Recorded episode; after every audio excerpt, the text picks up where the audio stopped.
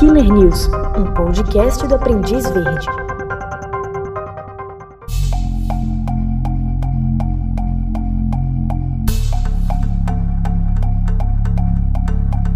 Mais de 50 anos depois de o assassino do Zodíaco aterrorizar as ruas da Califórnia, uma equipe de quebradores de código finalmente decifrou uma das misteriosas mensagens codificadas que o assassino em série enviou ao jornal San Francisco Chronicle em 1969.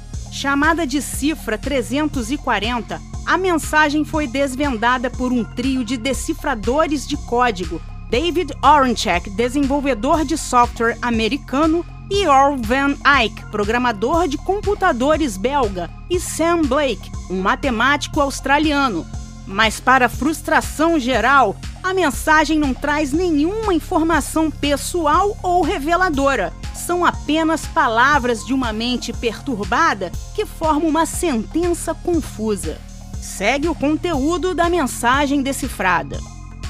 Espero que vocês estejam se divertindo ao me pegar. Não era eu no programa de TV, o que traz um ponto sobre mim.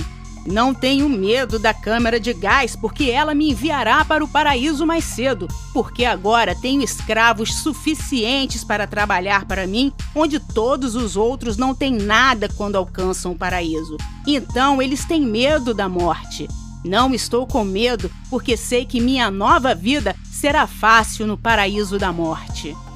O programa de TV que a mensagem se refere é o The Jim Dunbar Show, um talk show de uma emissora de São Francisco. A mensagem codificada foi enviada duas semanas depois de uma pessoa afirmando ser o assassino do Zodíaco ser mostrada no programa.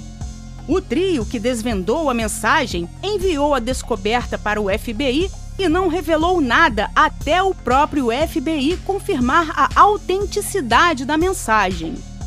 O assassino do Zodíaco foi um assassino em série que matou pelo menos cinco pessoas entre 1968 e 1969. Ele nunca foi capturado e ficou famoso por enviar cartas para a polícia e imprensa até 1974, às vezes codificadas se gabando dos crimes.